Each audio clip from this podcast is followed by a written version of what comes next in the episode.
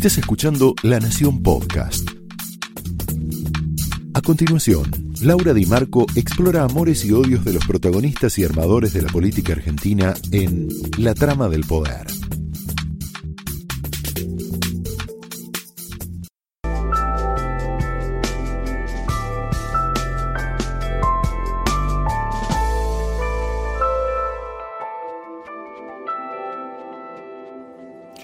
Muy buenas noches. Bienvenidos a La Trama. Hoy tenemos un programón en La Trama. Como te contaba recién Luis Majul, la pregunta del, del editorial es si Alberto fracasa, Cristina tiene un plan B, pero además tenemos un montón de temas en la tertulia porque el 17A generó muchos efectos, efectos en el Congreso, efectos en la oposición, en Juntos por el Cambio, entre tibios y duros. Ahí hay una, una disputa entre tibios y duros que te la va a contar Jaime Rosenberg en la tertulia. Hoy tenemos una tertulia con Malbec muy, muy picante.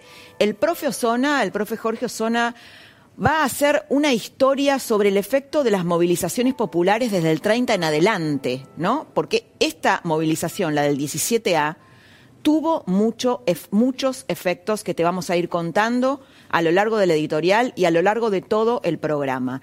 Lo tenemos a Claudio Suchovicki.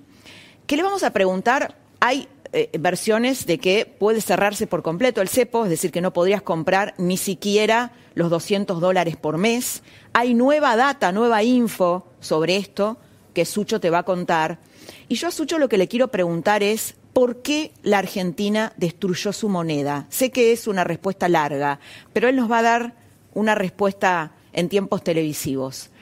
Bueno, y vamos a, tenemos dos invitados especiales, que son Diego Santilli y Hernán Lombardi. Vamos a hablar mucho sobre este momento, el 17A, hay una nueva convocatoria, la del 26A, preguntar qué puede pasar con esa convocatoria, qué, qué, puede pasar y qué efectos puede tener. Vamos con el editorial. La nueva convocatoria al Congreso, la del 26A, para frenar la reforma judicial, vuelve a poner en jaque al gobierno a ocho meses de su asunción. La marcha del 17A, como te contaba antes, ya provocó importantes consecuencias que le pueden poner un freno definitivo al proyecto de impunidad de Cristina Kirchner. Te lo vamos a ir contando a lo largo del programa. Una primera evaluación que quiero hacerte.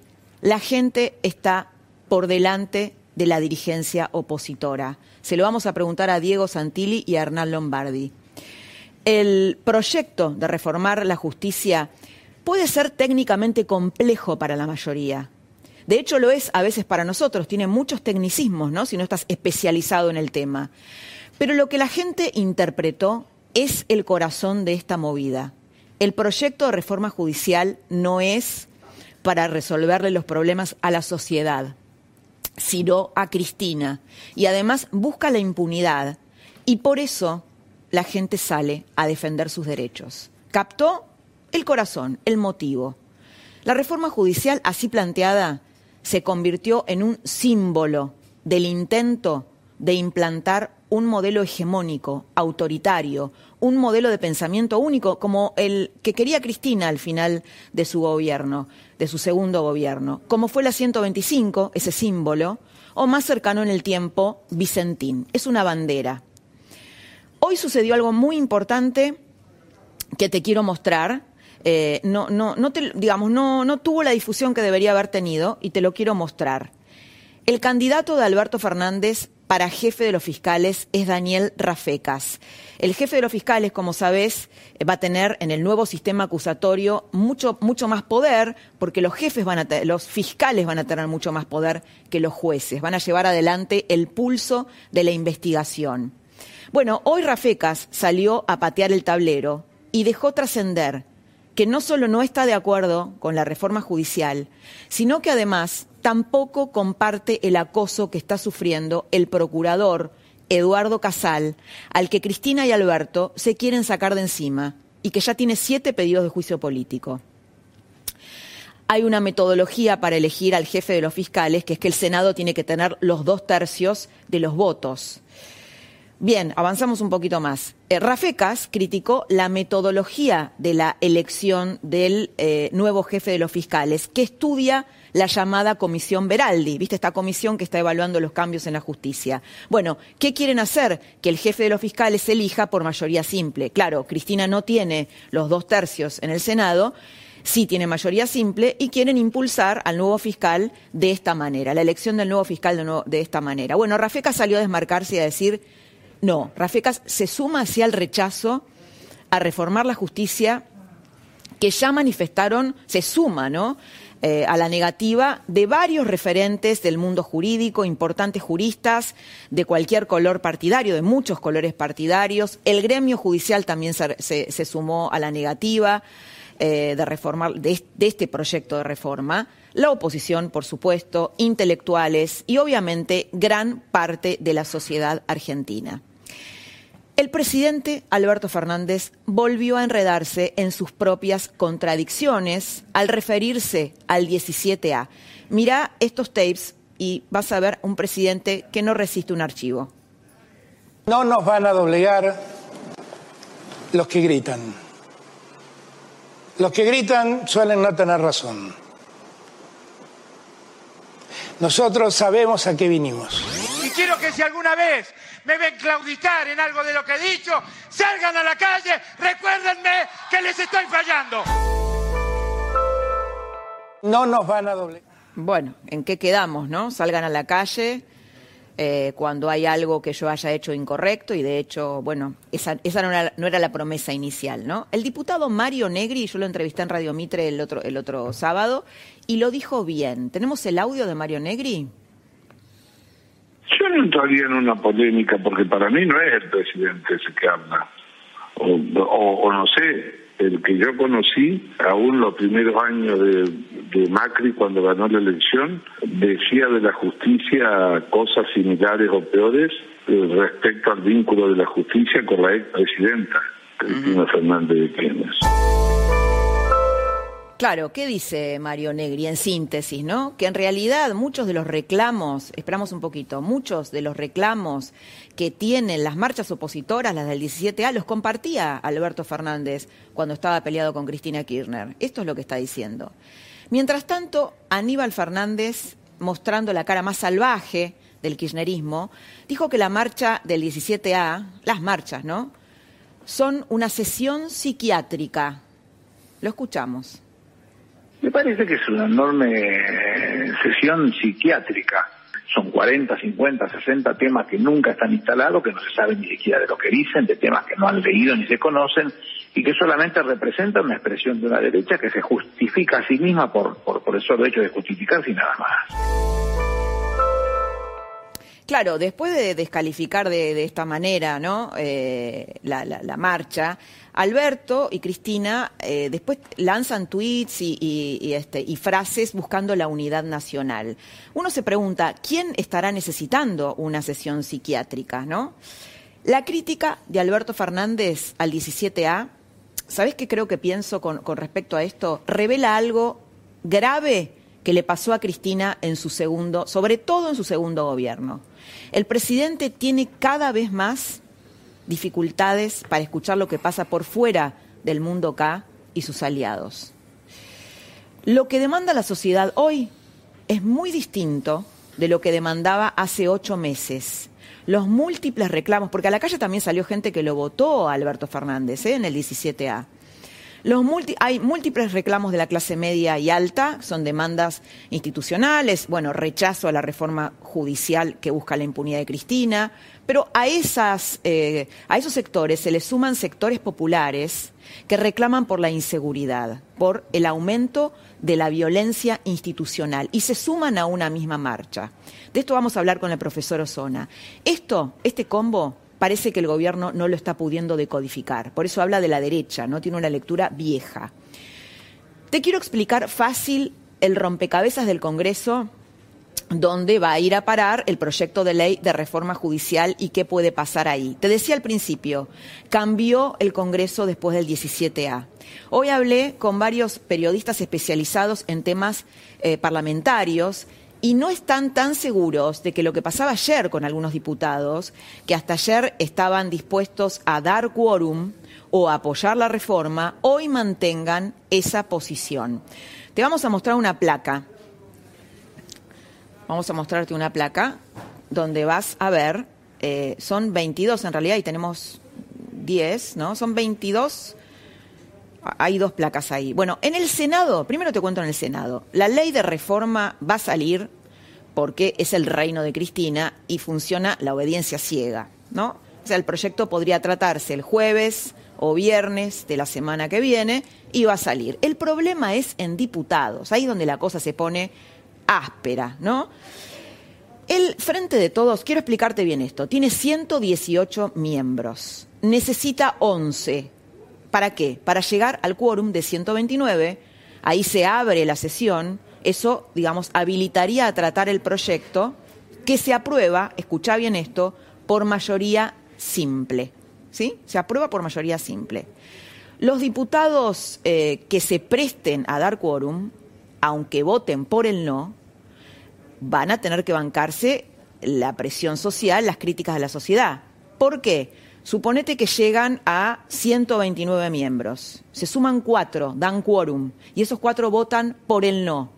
Bueno, como se aprueba por mayoría simple, como te contaba antes, la ley sale. Entonces, el dar quórum de algún modo es estar habilitando a la ley, ¿sí? Estos 29 que vos estás viendo, perdón, 22 diputados que estás viendo en esta placa, son los que no están ni en la coalición gobernante ni en la opositora. Estos son sobre los que trabaja Massa, ¿no? Eh, Massa eh, son, este, le pica los sesos a estos 22. De estos 22, ahí pesca Massa. De estos 22, hasta ayer, Massa había conseguido siete. Una es Alma Zapag, del Movimiento Popular Neuquino, y la estamos viendo. José Ramón, Pablo Anzaloni, Luis Di Giacomo y los misioneros Ricardo Huelbach Diego Sartori y Flavia Morales, todos ellos del interbloque Unidad Federal, para, eh, Unidad Federal para el Desarrollo. Pero esta foto, como te decía, cambia minuto a minuto y ya está cambiando después de la marcha del 17A, tanto que hoy Sergio Massa salió a decir algo muy sugerente. ¿Tenemos el audio de eso? Bien. No hay ningún apuro, tenemos todo el tiempo y todo el año legislativo para charlarlo, para debatirlo, para discutirlo, no hay, no hay apuro y a la Cámara de Diputados seguramente desde los colegios de abogados, la FACA, eh, los fiscales, los jueces, vamos a poder escuchar a todos, escuchar las opiniones, escuchar propuestas. Segunda consecuencia del 17A. Dice, no hay apuro. ¿Por qué dice no hay apuro? Porque no, no tiene los votos, que antes parecían un poco más asegurados. La gente va a dejar en el camino a los tibios. ¿Quién dijo esto? Esta semana lo dijo Patricia Bullrich.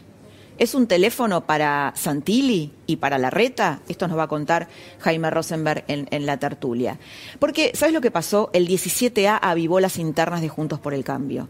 Entre los tibios, entre comillas, y los duros. Vamos a contarte quién es quién en el mapa de la oposición. ¿Quiénes son los tibios? ¿Quiénes son los duros? ¿Y a qué apuestan? Hay una figura que está creciendo mucho y que preocupa al gobierno. Es la figura de la reta, un dialoguista, una paloma, un, tibio, diría Patricia Bullrich. Bueno, esto preocupa al gobierno porque de algún modo le pone un límite al proyecto hegemónico, ¿no? Hay, hay dos territorios que le ponen un límite al proyecto hegemónico kirchnerista. Uno es la ciudad de Buenos Aires y otro es Córdoba. Hoy por hoy, la reta es la figura con mejor imagen del país. Y eso también le sirve en su pelea con los duros hacia adentro de su propia coalición.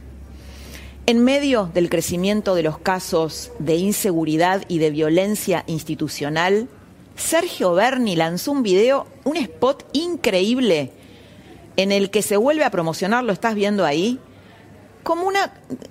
se vuelve a promocionar a algo, ¿no? A una candidatura difusa. Está avalado por su jefa, mirá ahí, ¿no? Parece Rambo. ¿Es Berni una opción por centro-derecha del peronismo para el 2023?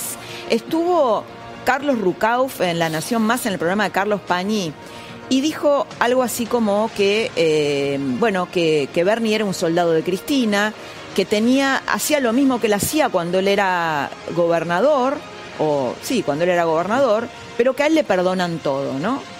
Quiero decirte algo, Bernie es un soldado de Cristina, no hace nada sin su aprobación.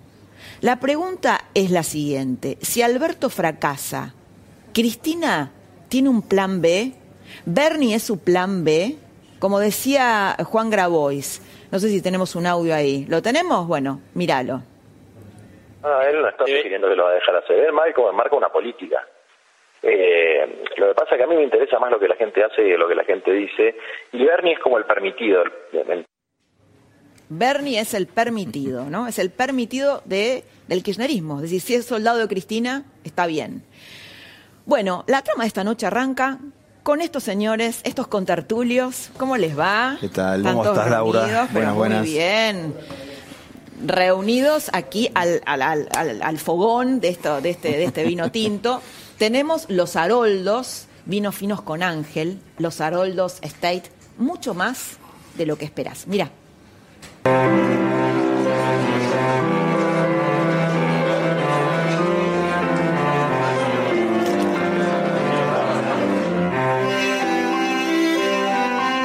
Los Haroldos State, mucho más de lo que esperás. El señor Jaime Rosenberg, nuestro hombre, nuestro hombre en Casa Rosada. Que y aledaños, Y aledaños, eh, que, que, ayer publicaste en La Nación una, una nota que pegó mucho, que es los tibios y los duros, ¿no? Los tibios según, según los duros, ¿no? Acá, acá tenemos, mira qué lindo. Las internas en Juntos por el Dialoguistas para que no se ofendan, está bien. Dialoguistas, a ver. Dialoguistas, mira, ahí lo tenés a la reta, Vidal que está callada. Así es, muy en silencio, sería la pata la pata bonaerense de Rodríguez Larreta, por lo menos Rodríguez Larreta quiere eso. María Eugenia también tendrá sus aspiraciones eh, para más adelante. Martín Lustó, que obviamente tiene su, su, base en la ciudad de Buenos Aires, pero también eh, tiene su sueño presidencial ahí eh, intacto. Y después Rogelio Frigerio y Emilio Monzó, que son como los díscolos dentro del PRO. no están en la casita amarilla, como dijo Emilio Monzó en una reunión eh, privada, ya no están más en la, casita amarilla? la casita amarilla, la casita pro.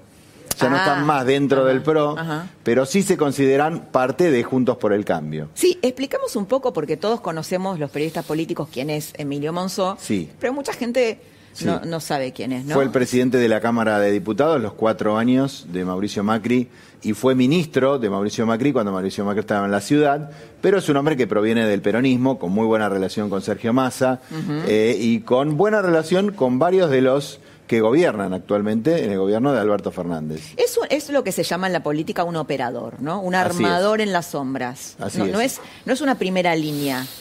Es un armador de, equipos, ¿no? Armó para De Narváez, armó para Macri, armó para distintos dirigentes y está armando, ahora me parece que está armando para él. Monzó y Frigerio están armando para ellos. Ajá. Y llegado el caso, habrá algún punto de intersección con ese sector de dialoguistas. Están viendo que yo Rodríguez la tengo, eh, Yo la pondría, vos decís por qué en el medio, Lilita. Yo la pongo en el medio, ¿Sí? la pongo en el medio porque Carrió es Carrió.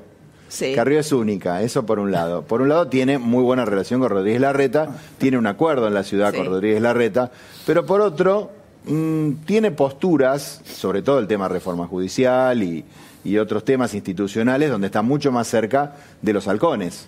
Claro, Patricia por eso, por eso eh, Exacto, por eso lo ah, ponía en la intersección. Está bien, o sea, está cerca de la reta, que es un dialoguista. Exacto. Y es, y es dura en la reforma judicial. Uno más otro la pone en el medio. Así es, yo me, me permití humildemente ponerla en el medio. Sí, sí.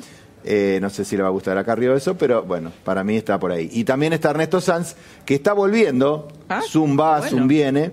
Eh, está en San Rafael, pero está volviendo, trata de insertarse de vuelta en, este espacio que él fundó. Recordemos que fundaron Macri, Sanz y Elisa Carrió. Y después están los halcones, que prácticamente no hay nada que explicar, pero lo decimos. Mauricio Macri, expresidente, busca una reivindicación, hoy en día en Zurich, pero busca una reivindicación de su gestión, hay que ver cómo, si como candidato a diputado, como candidato a presidente en el 2023. Patricia Bullrich, ¿apunta a la ciudad o a la nación, Patricia Bullrich? ¿Vos qué decís? Yo creo que apunta a la nación, está jugando una ficha. Yo también. Pero no descartes tampoco que juegue a la jefatura de gobierno por un espacio centro-derecha en el 23, ¿no? Eh, Miguel Ángel Pichetto, en principio provincia de Buenos Aires. Provincia de Buenos Aires. En principio sí, provincia de Buenos Aires. Y Alfredo Cornejo, que también quiere ser presidente, tanto como la Reta, tanto como algunos otros del espacio, eh, y eh, se presenta como la cara más eh, esquemática y organizativa, digamos, de, de Juntos por el Cambio. Ninguno tiene un plan, yo sí. Ninguno se organiza, yo sí. Cuando fui gobernador de Mendoza, planteé un plan y lo hice. Y los demás no tienen plan. Bien. Eso es básicamente la- el resumen de los dialoguistas y de los duros. Perfecto, muy, muy bueno, muy buen esquema visto así. Señor Sucho, ¿cómo le va? Todo muy bien, un placer. Bueno, un placer igualmente. Tema, hay algo que nos preocupa a todos, que es si se va a poder seguir comprando 200 dólares por mes. O ese cepo se va a cerrar. ¿Por qué se cerraría? Y, eh, bueno, básicamente tengo un par de preguntas más, pero Eh, empiezo por lo último, que es Sí. lo más fácil. ¿Qué es lo que les preocupa? Es que quedan muy pocas reservas en el central líquidas. Tienes reservas, pero no están líquidas. Es cuánta plata tenés en la caja ahora. Y después tenés promesa de pago, pero hoy tenés pocas plata, pocos dólares en la caja. Vos tenés dos motivos por el cual mucha gente compra 200 dólares. El primero es porque no hay lo que hacer tampoco con los pesos. Los pesos se te evaporan. Un- una industria puede ahorrar en mercadería. El campo puede ahorrar en soja. Pero la clase media, ¿en qué ahorra? ¿Qué Claro. hace con los pesos? No va a dejar los pesos en la mesa de luz. No. Entonces compra Exacto. dólares. Ese es su único mecanismo, pero es muy poquito, 200 dólares. Que compran las clases para mí medias, medias bajas. Las altas prefieren no participar en ese mercado porque si no, no podrían participar en el contado con liquidación. 200 dólares no van a cambiar su problema. Entonces no es de, de derecha, clases, no es un tema de ricos, es un tema del que tiene, estamos hablando, 200 Sí, sí. dólares, termina saliendo 100, 20 mil pesos. claro, y es un tema de que la el peso está destruido. Y ¿no? después pasó a ser, en las clases también en, en más baja, un, un IFE particular. ¿Por qué? Yo compro los 200 dólares, los pago 100, voy al mercado blue, los viendo a 130, me gané 6 mil pesos. Que es lo mismo que el IFE si lo eh, mensualizo, porque hasta ahora pagaron 3, en X cantidad de días te da 6 mil pesos por mes. Entonces es un extra.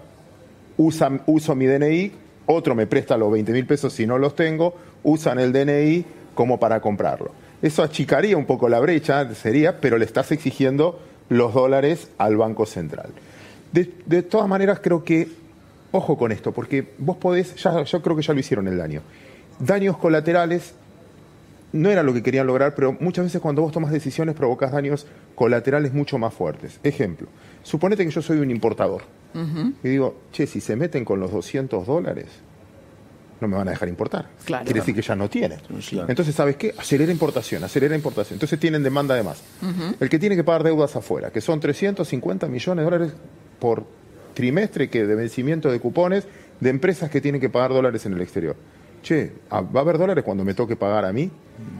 ¿Sabes qué? Aceleremos, mandame, te pago anticipado, pues después no sé si los voy a conseguir o los tengo que conseguir en otro mercado. Un exportador. Che, ¿me conviene vender? ¿O me conviene quedarme con los bienes? Porque si no, tengo que vender y tengo... Lo que terminó generando es una profecía autocumplida al revés por los miedos. Los dólares no es un problema, y el otro día me tocó, perdón que voy a repetir ejemplo, estar en, en este mismo canal y, y discutiendo exactamente lo mismo con un colega. No es un problema del dólar, sube todo. Lo que pasa es que vos no ahorrás en leche, o no ahorrás en nafta, o no ahorrás en... Ahora, Entonces, porque la Claudio, nafta no la puedo ¿qué, guardar en qué la caja de pensás que seguridad. puede pasar? ¿Que lo, terminan, lo terminarán cerrando definitivamente? Porque el costo político es... ¿No? Es No sé. eh, a ver, lo que pasa es que también yo los otra vez los voy a provocar. Nada, estamos acá, es una tertulia, todavía no tomamos. Y eso que a todavía provocar. no tomaste nada. Yo tomé. Eso to- Yo tomé, así Está que- tranquilo, Está sí. Tiene cara de haber tomado. Yo te escuchaba, sí. está buenísimo, te escuchaba en la editorial, entiendo todo, está perfecto. Pero es lo que realmente le preocupa a la gente. O sea, tengo- Difícil. ma- mañana me vence un cheque, no tengo los fondos. Sí, es más importante. ¿Y vos qué voy a estar pensando? No, me parece que Carrió está en el medio. che. No, me parece que este está. Bueno, pero no, me- Claudio, me está preocupando. A la gente, digamos, a la gente Es- le preocupa, le preocupa. Preocupa a los, a los, a los que nosotros que hablamos, porque es no, nuestro pero mundo. digo, salió mucha gente a la calle para. sí, digamos, pero también hay, evidentemente hay le muchos motivos, porque creo Claro, que la vos cuestión te enojás, económica, vos te enojás sí. cuando te está yendo mal. Claro. Entonces no te bancás que el otro no se baje el sueldo, que el otro. Obvio. Es- hay algo de ejemplo. Pero en el No fondo es yo creo solo que la reforma se incendió la judicial, casa y yo siento que estamos discutiendo para mí después habría que pintarla de rosa. ¿Sabes qué? No, yo la pintaría de rojo. Es decir, no tengo casa, ¿qué me estás hablando de la pintura? Entonces, en, en ese contexto, veo a los políticos, si gané un voto, a ver si gané otro voto. Me parece que se van a llevar un día, se van a llevar una sorpresa a todos, como diciendo, van a quedar todos fuera, ser, ¿eh? puede porque ser. la gente en el mundo está pasando. En el mundo. La gente está por encima de la dirigencia, sin, sin duda. Además, la gente también sale a la calle porque se está quedando sin trabajo, por la situación económica, Vas- porque intuye que, Es que un mundo realmente más horizontal y anárquico. En Estados Unidos no pudieron frenar la calle, en Chile no pudieron frenar la calle, en Bolivia, no importa la ideología del que esté gobernando. Es, ¿de qué me estás hablando? Tengo problemas de seguridad, me robaron, claro. me, me pegaron, vi pegarle una... ¿Y vos de qué me estás hablando? De que un juez de... No, no te entiendo. Hay un punto de decir, bueno, estoy en juego, pero después, por eso te digo, ojo, insisto, el dólar es una expresión que te da seguridad, te da ahorro, etcétera. Pero tampoco te queda otra, te sube todo y yo te repito, un tipo no puede ahorrar en nafta. Y hay cosas que subieron sí. más que el dólar. ¿eh? Sí, algún día tendremos que hacer algún programa especial para explicar cómo llegamos a este punto de destruir nu- nuestra propia moneda, ¿no? Pero vamos a ir al profe Osona, que tiene un tema que me encanta y que les va a encantar, que es eh, la sociedad, la- las, digamos, las grandes manifestaciones a lo largo de la historia y qué provocaron. Sí, de la historia argentina, ¿no? De la historia argentina, Quisiera claro, hacer obvio. un empalme con lo que decía Claudio recién, ¿no? Eh, yo escuchaba a Fernández, ¿no? Decir que, este, bueno, una, una, una marcha que requería de un tratamiento psiquiátrico. A Aníbal Fernández. Bueno, sí. eh, efectivamente, ¿no? En 1945 se dijo lo mismo sobre el peronismo, ¿no? Es decir, el nipo nazi fasi falanjo peronismo. ¿no? Una cosa, un grupo de fascistas que había salido al estilo de los camisa negra italianos. en la manifestación Claro, del 17 de octubre. Es decir, eh, eso ya da la pauta de una clase dirigente totalmente desenganchada de la realidad, más allá de lo que fuera Perón, porque es otra cosa distinta. ¿no? En cuanto a las, a las grandes, a la calle, lo que, ¿no? Eh, a partir de 1930 ocurren muchos procesos ¿no? eh, juxtapuestos. ¿no? Es el fin de la sociedad inmigratoria, es la crisis de la economía primaria exportadora, el mundo que se cierra, eh, la Argentina que se cierra y que empieza a cocinar un nacionalismo cultural muy profundo. Y yo diría que entre el 30 y el 45 hay tres episodios cardinales evocativos de esta sociedad de masas que se moviliza. Uno son las exequias de Hipólito Yrigoyen. El Esa es la primera movilización masiva. Sí, masiva y silenciosa, como el propio caudillo. Eh, y, y que en alguna medida implicaba un repudio al golpe del 30. Eh, eh, después, Claro, todas las movilizaciones, entiendo, tienen un mensaje, ¿no? Tienen una Sí. consigna. Sí, este era un mensaje tácito. ¿no? Eh, después el Congreso Eucarístico de 1934, que movilizó a, a- a cientos de miles de personas y que estaba dando la pauta que de la Semana Trágica en adelante estaba surgiendo una suerte de catolicismo popular de base que implicaba una inflexión cultural respecto del país liberal. Y después, en 1936, la repatriación de los restos de Carlos Gardel, que también fue una concentración una apoteótica, aunque uno, ahí ya uno ve la manipulación de la política de masa, pues se estaba celebrando en el Senado el escándalo de las carnes y justo eh, sobreestimó un poco esa concentración. Vamos a 1945. 1945 tenés el precipitado de la sociedad industrial que se fue cocinando desde 1930. Eh, es el, el- el conurbano bonaerense industrial que se pronuncia. Y, y hay una línea temporal que llega hasta prácticamente mediados de los 70. No podemos hacer una... un- un- pero el- el- tenés la marcha de la Constitución y Libertad, que es el país tradicional, la política tradicional. El 17 de octubre del 45. Después tenés una suerte de ritualización de las concentraciones de masa, eh, ritualización plebiscitaria que fue el peronismo. Las exequias de Eva Perón. Después, eh, eh, la movilización en favor de la revolución libertadora cuando cae Perón, ¿no? un remake de lo que había sido la marcha de la Constitución y la Libertad diez años antes, y después el retorno apoteótico de Perón en 1934, que dicho sea de paso terminó una Bueno, es tragedia. una masacre, claro. Una tragedia. Ahora, ahí eh, es como si todo este proceso llegara a su límite. Bien. Después tenés las grandes eh, concentraciones de la época de la dictadura, el Mundial 78 y Malvinas, ¿no?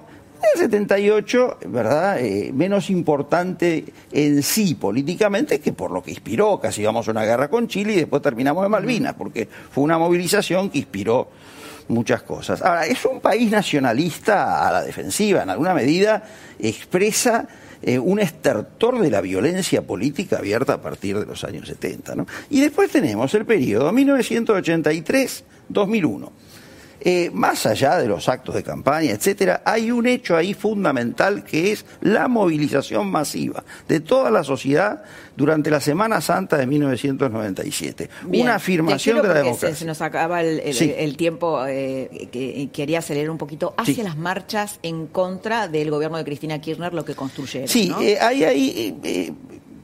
Depende cómo se vea, pero la crisis del campo fue un parteaguas. Ahí empieza la grieta. Y después, a partir del 2011 tenés el cacerolazo del 2012, el cacerolazo del 2013, y haciendo un salto en el tiempo, después las movilizaciones en favor de un candidato que había perdido las pasos y que por lo y que no era precisamente eh, en favor de él, sino que era una excusa. De, hablas de Macri. De Macri, era una suerte de actitud bueno, lo de Nisman también, ¿no? Exactamente, exactamente. Y después todos estos banderazos. Yo creo que acá estamos en presencia de otra cosa. Así como en el 87 tuviste una afirmación de la democracia, no se vuelve de eso. Acá hay una gran demanda en torno de dos o tres valores. La República, pero decir la República es hablar de un concepto muy abstracto. Sobre todo el respeto de la ley y el respeto del fundamento de la ley, que es la palabra, el contrato social. Yo creo que eso está ¿no? abriendo cauce a un país distinto. Y frente a eso, todas estas expresiones. Tres cosas dijiste: la ley. La ley, la república sí. y la palabra. Esto es que un día te dice una cosa, otra dice, otra otro día te dicen otras muy sueltos de cuerpo. bueno, y, la palabra y los cambios, ¿no? Pero por supuesto, entonces creo que hay un telón de fondo. A diciendo voy a meter preso a los ñoquis de la cámpora y hoy es el eh, un poco el, el, socio. de Máximo Kirchner. Eh, ahora, vos dijiste una cosa muy importante en tu editorial. Si esto llega a extenderse hacia los sectores populares, si se empieza a registrar un fenómeno parecido a lo que pasó en el 2008, la Argentina cambia. Porque se empieza a cerrar la brecha cultural entre el país antiperonista y, el país peronista. cambia? Cambia automáticamente. Los, eh, van a ser concentraciones más masivas y más horizontales, más, a ver, eh, menos agrietadas. atravesadas por clases sociales Pero diversas. por supuesto. Vamos a guardar este archivo del profe Por supuesto. cuando suceda esto. Vamos, vamos a, ver un, tape. Tenemos el tape de Patricia Bullrich, eh, Jaime, y quiero que, lo miremos todos, el tape, porque dice, da una definición que es interesante. La vemos. Hoy, nuestra representación política y social nos interpela y nos dice, ¿se ponen a la cabeza o los pasamos por arriba? Los que no quieran ponerse a la cabeza, nos van a pasar por arriba. La gente va a dejar en el camino aquellos tibios que no son capaces de entender la necesidad de la representación.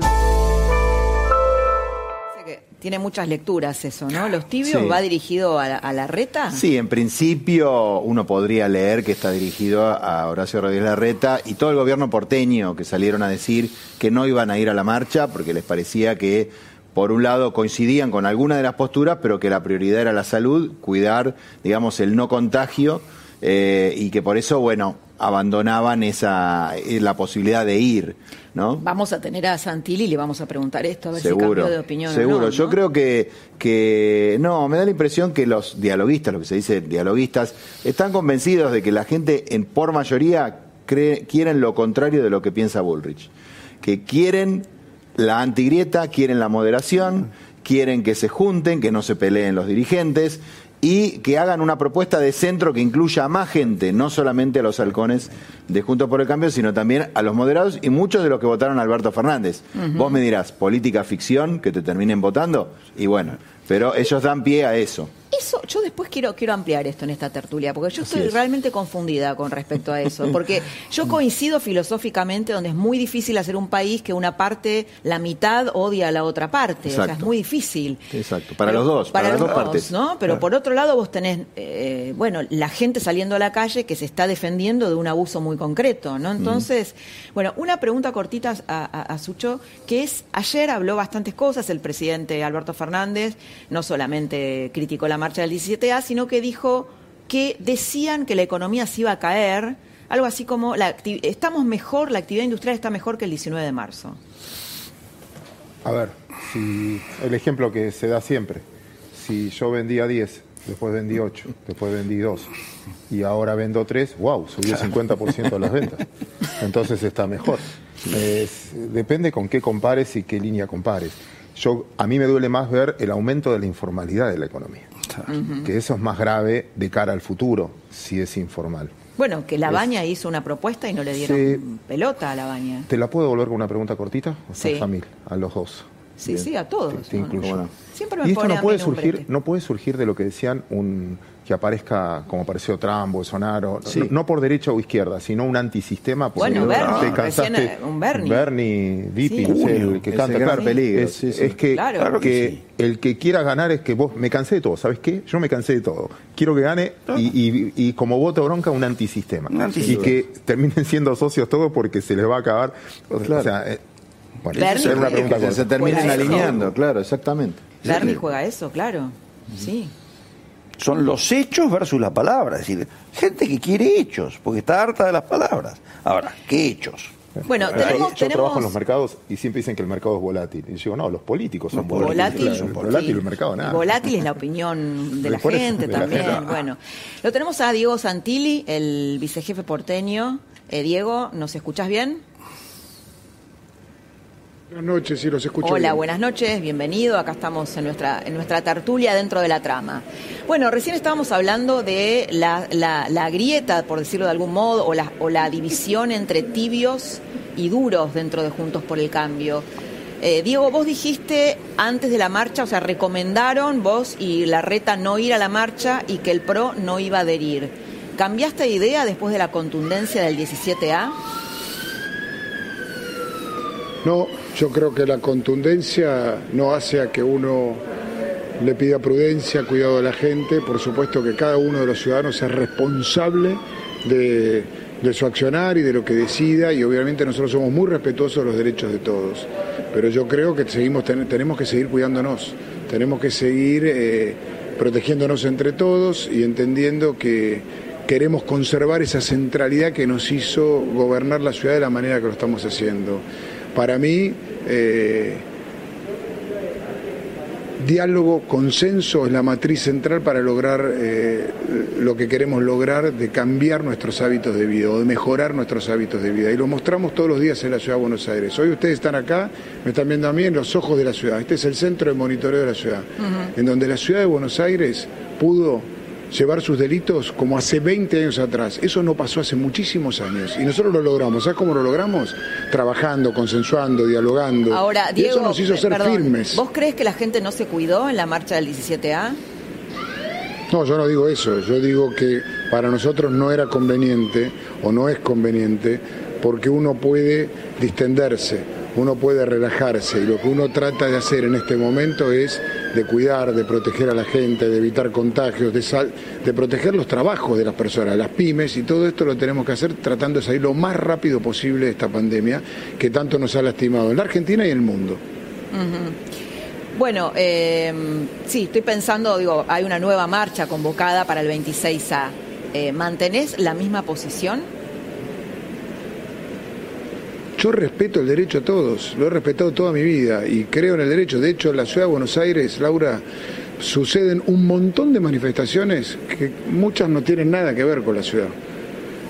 Sin embargo, hemos sido respetuosos estos eh, te diría, 12 años de trabajo ininterrumpidos en la ciudad. Hemos sido muy respetuosos, hemos cuidado a las personas en todas las manifestaciones, de todos los símbolos, de todos los colores, hemos sido coherentes con Horacio en cada uno de nuestro accionar, nuestro límite es la violencia y hemos actuado en cada uno de los casos donde la violencia ha aparecido y tenemos que seguir respetando el derecho del otro a manifestarse, a plantear lo que siente, lo que dice, a entender y escuchar lo que manifiesta la gente, a entender. Justamente, digo, cuando me se parece que esta manifiesta, marcha, cuando se manifiesta, perdón, es, es distinta, ¿no? Porque hay figuras de la oposición. eh, bueno, por ejemplo, Patricia Bullrich salió diciendo esta semana que no se puede ser tibio, ¿no? Que los tibios los va a dejar la historia por el camino. ¿Qué, qué pensás de esa frase que pareciera que va dirigida al ala dialoguista, a ustedes? yo creo que fuerte es aquel que entendiendo las diferencias y la diversidad puede sentarse en una mesa a buscar diálogo y consenso y a sostener sus ideales. Yo creo eso, la vida uno es fuerte cuando sostiene sus ideales, cuando sostiene sus valores a pesar de sentarse en una mesa con personas diferentes. Entonces yo creo en eso. Ahora, Diego, ¿no crees que cuando la gente sale a la calle, de algún, en algún punto está fallando la representación política? Digo, porque, ¿por qué sale? La gente sale a la calle porque no se siente representada por la oposición del todo, ¿no? La gente sale a la calle por convicción, por sus ideas, por cansancio, por hartazgo también. Y porque también siente que algunas cosas se están tratando en un momento inapropiado, o sea, o inoportuno. Digo, a mí me parece que la reforma judicial en este momento es inoportuna. Sí. Lo que nosotros tenemos que trabajar, y todos los que estamos tenemos que trabajar para acercarle la justicia a la gente. Acercarle la justicia a la gente es que el delincuente no entre por una puerta y salga por la otra. Acercarle la justicia a la gente es prevenir, es pensar que aquella persona pueda dormir en paz a la noche sin tener miedo a que alguien pueda entrar a su casa. Eso es acercarle la justicia a la gente. En este momento es inoportuno. Ahora tenemos que darnos una discusión de fondo como país. Y eso es lo que nosotros tenemos que pequeña- hacer. Y por eso pequeña- tenemos que escuchar a la gente. Eh, ¿Y consideras que Alberto Fernández escuchó a la gente? Yo creo que eso depende de cada uno. Nosotros todos los días escuchamos a la gente. Nosotros con Horacio todos ¿eh? los días. Muchas respuestas. No, nosotros todos los días caminamos, pero yo te respondo lo que yo hago. Yo no hablo de los demás, yo respondo de bien, uno. Horacio y yo caminamos todos los días a la calle, recorremos los barrios, hablamos con los comerciantes, hablamos con los vecinos, escuchamos al comerciante que no puede. Atrás de un, atrás de un deporte individual hay profesores, hay profesores que laburan y viven de eso. Hay clubes que tienen ingresos de eso. Entonces, todos si lo hacemos de manera responsable, racional, cuidándonos con prudencia, las cosas suceden. Y los vecinos de Buenos Aires, los comerciantes de esta ciudad, han puesto el hombro 150 días. Y cuando les tocó abrir, lo han hecho con toda la responsabilidad. No fueron a buscar esa venta más desprotegiéndose, todo lo contrario, se cuidaron, fueron responsables, buscaron, por supuesto, tener esa venta, pero además cuidaron al cliente, digamos, eso es lo que nosotros buscamos en la sociedad. Diego, tenemos que hacer una pausa pequeñita y te pedimos, por favor, si nos puedes esperar, porque vamos y volvemos en un ratito y lo queremos sumar un ratito a Hernán Lombardi. ¿Te quedás? ¿Cómo no? ¿Cómo no? Por supuesto. Vamos y volvemos.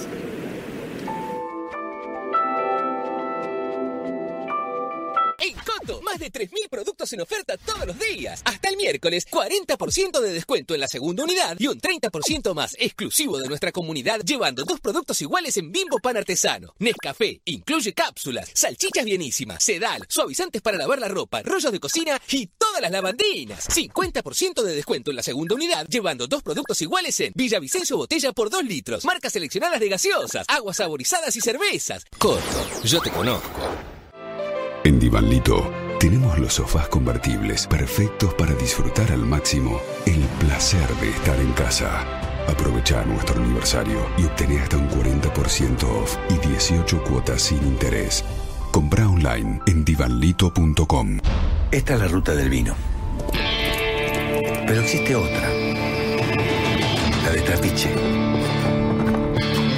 La ruta pasa por nuestra bodega en Mendoza y llega hasta el Atlántico, donde creamos los primeros vinos al borde del mar. Nuestra ruta no tiene fronteras, porque somos la bodega argentina que más vinos exporta en el mundo. El camino sigue. ¿Quién sabe dónde termina? Aliados de tu cocina presenta queso rallado La Serenísima. Un queso que hace más ricas tus comidas porque es 100% queso. Es calidad que da más sabor y rinde mucho más. Queso rallado La Serenísima. El aliado de tu cocina. Yo recomiendo tener una oficina RIMAX porque es la red más importante del país. Porque es el modelo que revolucionó el mercado inmobiliario y cambió la vida de miles de personas. Si querés tener tu empresa sin estar solo, abre una oficina RIMAX. Hay una franquicia RIMAX para vos también. Seguimos compartiendo lo mejor de nosotros porque está en nuestra esencia. Encontrá Plusbel Esencia en sus variedades. Largo saludable, control freeze y restauración. Sin parabenos y con ingredientes de origen natural para nutrir y fortalecer mucho más que tu pelo. Y ahora prueba la nueva variedad Fuerza Reparadora. Plusbel. Compartir es lindo. Cuidarnos también.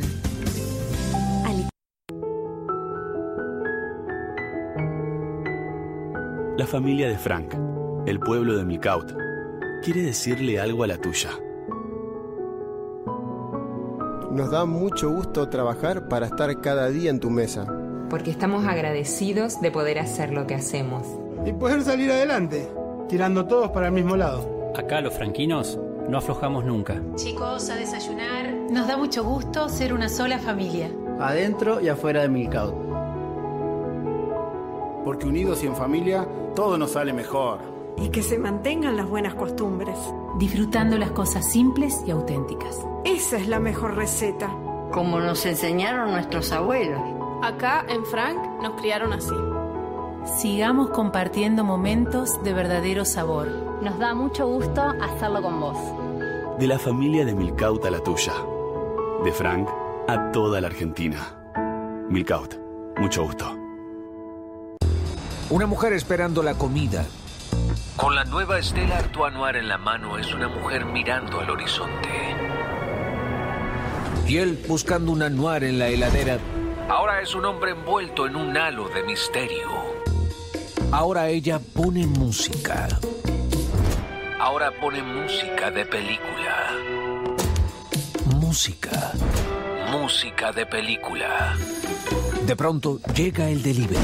¿O será el destino llamando a su puerta? No, no, era el delivery. Y emplatan la comida con elegancia para disfrutar con el negro intenso de la nueva Noir. Todo es más interesante en blanco y noir. Stella Artois. Este viernes, Hablemos de otra cosa, celebra los 100 años de la radio argentina con dos íconos del micrófono. Es una, un, como un enamoramiento. A mí me, me, produce, me produce placer íntimo hablar en la radio. Cuidamos el idioma, que nosotros hablamos bien. Mario Mactas y Rolando Handling en un viaje a través de los sonidos. No te lo pierdas con Pablo Sirven por La Nación Más. En Walmart le encontramos la vuelta para que puedas llevarte todo lo que necesitas cuando vos quieras. Por eso, contas con nuestra semana de ofertas. Hasta el miércoles 26 de agosto, 50% en la segunda unidad de Coca-Cola y Sprite, 25% en Quilmes Clásica, Budweiser y Stella Artois. Además, canasta Great Value con 8 básicos para tu heladera a 399 pesos. En Walmart, seguimos comprometidos para que a las familias argentinas no les falte nada. Gran energía. A mi señal parás y mostrás el número uno. ¡Corte! Ahora, quédate quieto. ¡Corte! Va a parar, ¿cierto? Él nunca para. Es Mr. Energizer. Tengo una idea. Energizer Max Plus, nuestra alcalina número uno de mayor duración.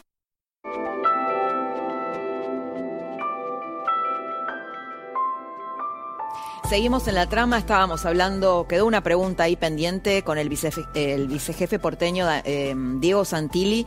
Y estamos, sumamos también a Hernán Lombardi, el eh, ex titular del Sistema Federal de Medios. Hernán, ¿cómo estás? Bienvenido. ¿Qué tal, Laura? ¿Qué tal, Diego? ¿Cómo andás? Bien. Hola, Hernán, querido, ¿cómo estás? Todos conectados. Hernán, tengo una pregunta para vos y es que eh, la respuesta finalmente del presidente Alberto Fernández, eh, hablando, refiriéndose a la marcha del 17A, cuando dijo, los que gritan en general no tienen razón, los que gritan no tienen razón y no nos van a doblegar. Primera evaluación sobre esto. No buena, el presidente tiene que saber escuchar. Eh, Laura, tu programa se llama La Trama del Poder. en el, en Argentina apareció desde la 125, del caso de Nisman, si querés también de la marcha si se puede, o de Vicentín, la gente en la calle. Y, el 17 de agosto apareció la gente en la calle. El ciudadano, totalmente distinto, un fenómeno que los analistas políticos no conocían, que desde el individuo construye el colectivo, desde su propia convicción construye el colectivo. Y eso es algo inédito, que se viene formando cada vez más. Y la política tradicional, que incluye al presidente de la Nación, tendría que escuchar esto, porque hubo una demanda muy clara.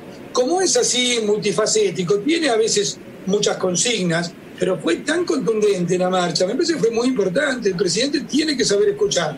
Y además, si el presidente, yo, todos compartimos la preocupación sanitaria, porque nadie, nadie suicida. Por eso fuimos con Beto Grandoni, hasta inventamos un dispositivo para hacer pedagogía sobre distanciamiento social obligatorio. Pedagogía, es importante mantenernos a dos metros, usar los tapabocas, lavarnos las manos, pero llevan cinco meses, es demasiado largo, ha sido demasiado intenso. Yo recomiendo al gobierno nacional que tiene que cambiar de estrategia, tiene que salir de una estrategia basada en retos, en previsiones, en amenazas.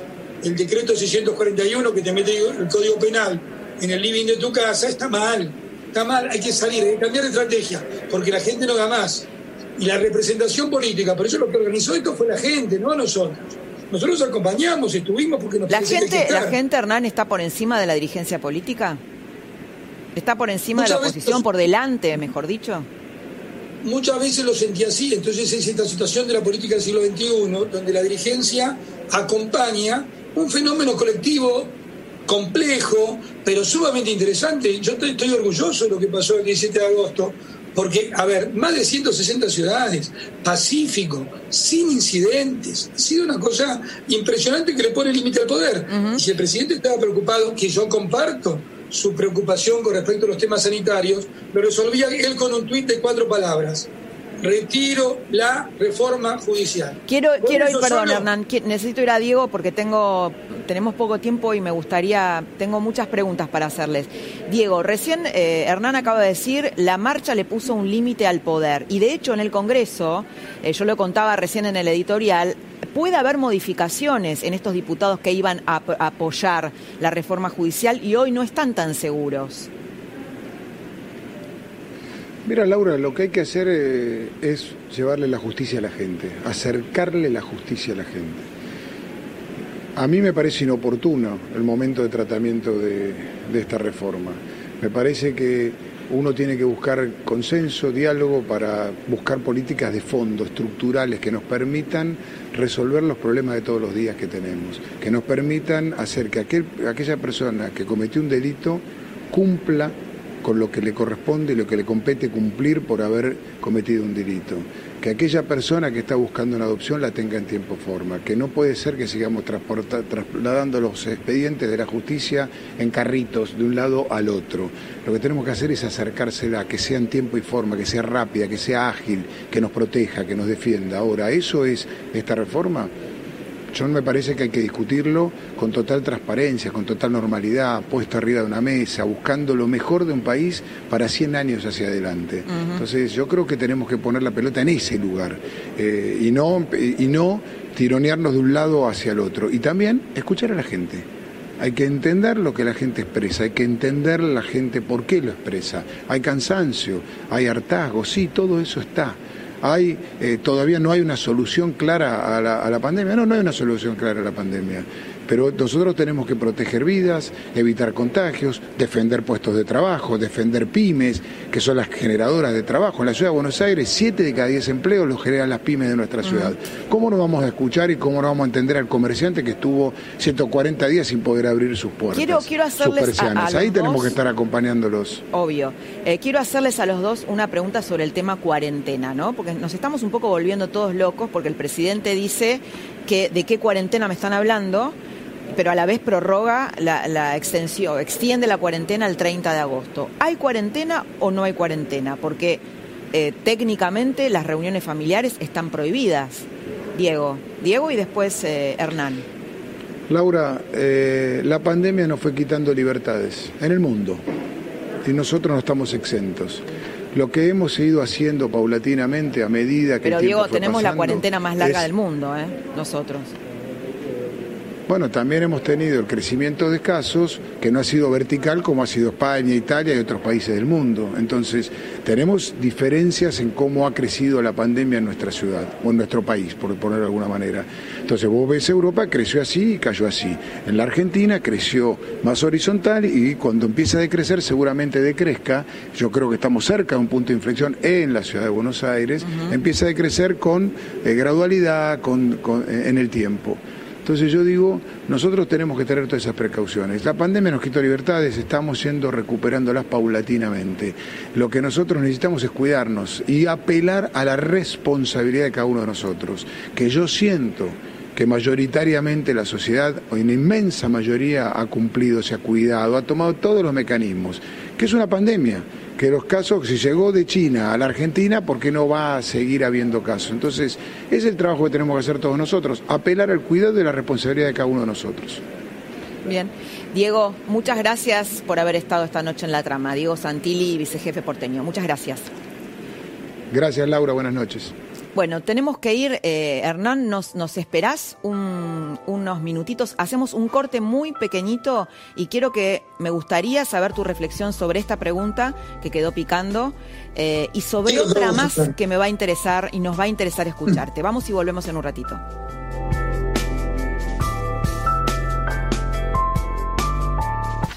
De 3.000 productos en oferta todos los días. Hasta el miércoles, 40% de descuento en la segunda unidad y un 30% más exclusivo de nuestra comunidad llevando dos productos iguales en Bimbo Pan Artesano. Nescafé, incluye cápsulas, salchichas bienísimas, sedal, suavizantes para lavar la ropa, rollos de cocina y todas las lavandinas. 50% de descuento en la segunda unidad llevando dos productos iguales en Villavicencio Botella por 2 litros. Marcas seleccionadas de gaseosas, aguas saborizadas y cervezas. Corto, yo te conozco. Voy a mostrarte cómo funciona nuestro servicio in situ. Si no querés trasladarte hasta un showroom Patagonia Flooring, podés programar una cita para comprar en tu casa. Un profesional experto en pisos irá a tu casa con cientos de muestras y se tomará el tiempo de escuchar, comprender y asesorarte sobre los mejores revestimientos. Y así en tu propio lugar podrás decidir más fácil teniendo a la vista nuestras colecciones de pisos de madera, los nuevos pisos vinilum 100% a prueba de agua, revestimientos para paredes y techos que instalamos en solo 24 horas, al igual que nuestros decks de madera o los nuevos Dex Fusion. Elegí tus pisos, donde los vas a usar. Eso es lo que me gusta decir. Renova tus pisos y revestimientos sin salir de tu casa. Conveniente y confortable. Hacelo in situ, con Patagonia Flooring. Preservamos la salud con las medidas de prevención.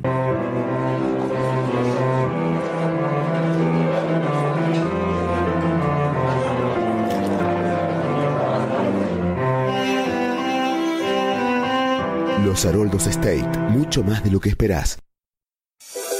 Ya sea que estés en Salta o en Ushuaia, en una gran ciudad o en el campo, ellos están ahí. Los productores asesores de seguros para darte la tranquilidad que necesitas cuando la necesitas. Están cerca y están siempre. Y hoy más que nunca queremos agradecerles por seguir conteniendo a nuestros más de 7 millones de asegurados. Estamos. Sancor Seguro. En Divanlito tenemos los sillones de relax perfectos para disfrutar al máximo el placer de estar en casa. Aprovecha nuestro aniversario y obtener hasta un 40% off y 18 cuotas sin interés. Compra online en divanlito.com. En Walmart le encontramos la vuelta para que puedas llevarte todo lo que necesitas cuando vos quieras. Por eso, contas con nuestra semana de ofertas. Hasta el miércoles 26 de agosto, 50% en la segunda unidad de Coca-Cola y Sprite, 25% en Quilmes Clásica, Budweiser y Stella Artois. Además, canasta Great Value con 8 básicos para tu heladera a 399 pesos. En Walmart, seguimos comprometidos para que a las familias argentinas no les falte nada. Budweiser. La lager preferida en el mundo. Intensa al comienzo y suave al final. Budweiser, King of Beers. Si pediste un combo por delivery y te llegó un con bomba, que no te explote. Uvasal, rápido alivio de la acidez. Pedilo a través de tu app. Con Naranja podés comprar hoy y pagar recién en octubre con Plan Z, tres cuotas, cero interés en Disco, Jumbo y Bea. Conoce más promos en naranja.com. Esta es la ruta del vino. Pero existe otra. La de Trapiche. La ruta pasa por nuestra bodega en Mendoza y llega hasta el Atlántico, donde creamos los primeros vinos al borde del mar. Nuestra ruta no tiene fronteras, porque somos la bodega argentina que más vinos exporta en el mundo. El camino sigue. ¿Quién sabe dónde termina? Estación al amanecer. Estación al abrigo. Al cuidado. Estación al trabajar. Al ahorrar. Estación al seguir. IPF. Estación al servicio. Ahora del viernes al martes, en Disco y Jumbo, 3x2 en vinos y champañas, 80% de descuento en la segunda unidad de marcas seleccionadas de protección femenina, 70% de descuento en la segunda unidad de capilares y en marcas seleccionadas de galletitas saladas, snacks y papel higiénico. Disco y Jumbo. Cocinar con la Serenísima no es lo mismo, porque cuando las papas queman, ellos están ahí, en cocinas, mesas y heladeras, trabajando día y noche para que tus platos rindan más, se vean mejor y sean mucho, mucho más ricos. ¿Quiénes son? Los mejoradores de recetas, multiplicadores de likes, creadores de silencio de lo rica que está la comida. Es más calidad, que te da más sabor y rendimiento. Ellos son los aliados de tu cocina. Esto fue La Trama del Poder, con Laura Di Marco. Un podcast exclusivo de La Nación. Escucha todos los programas de La Nación Podcast en www.lanacion.com.ar. Suscríbete para no perderte ningún episodio. Estamos en Spotify, Apple Podcast, Google Podcast y en tu reproductor de podcast favorito. Seguí escuchando La Nación Podcast.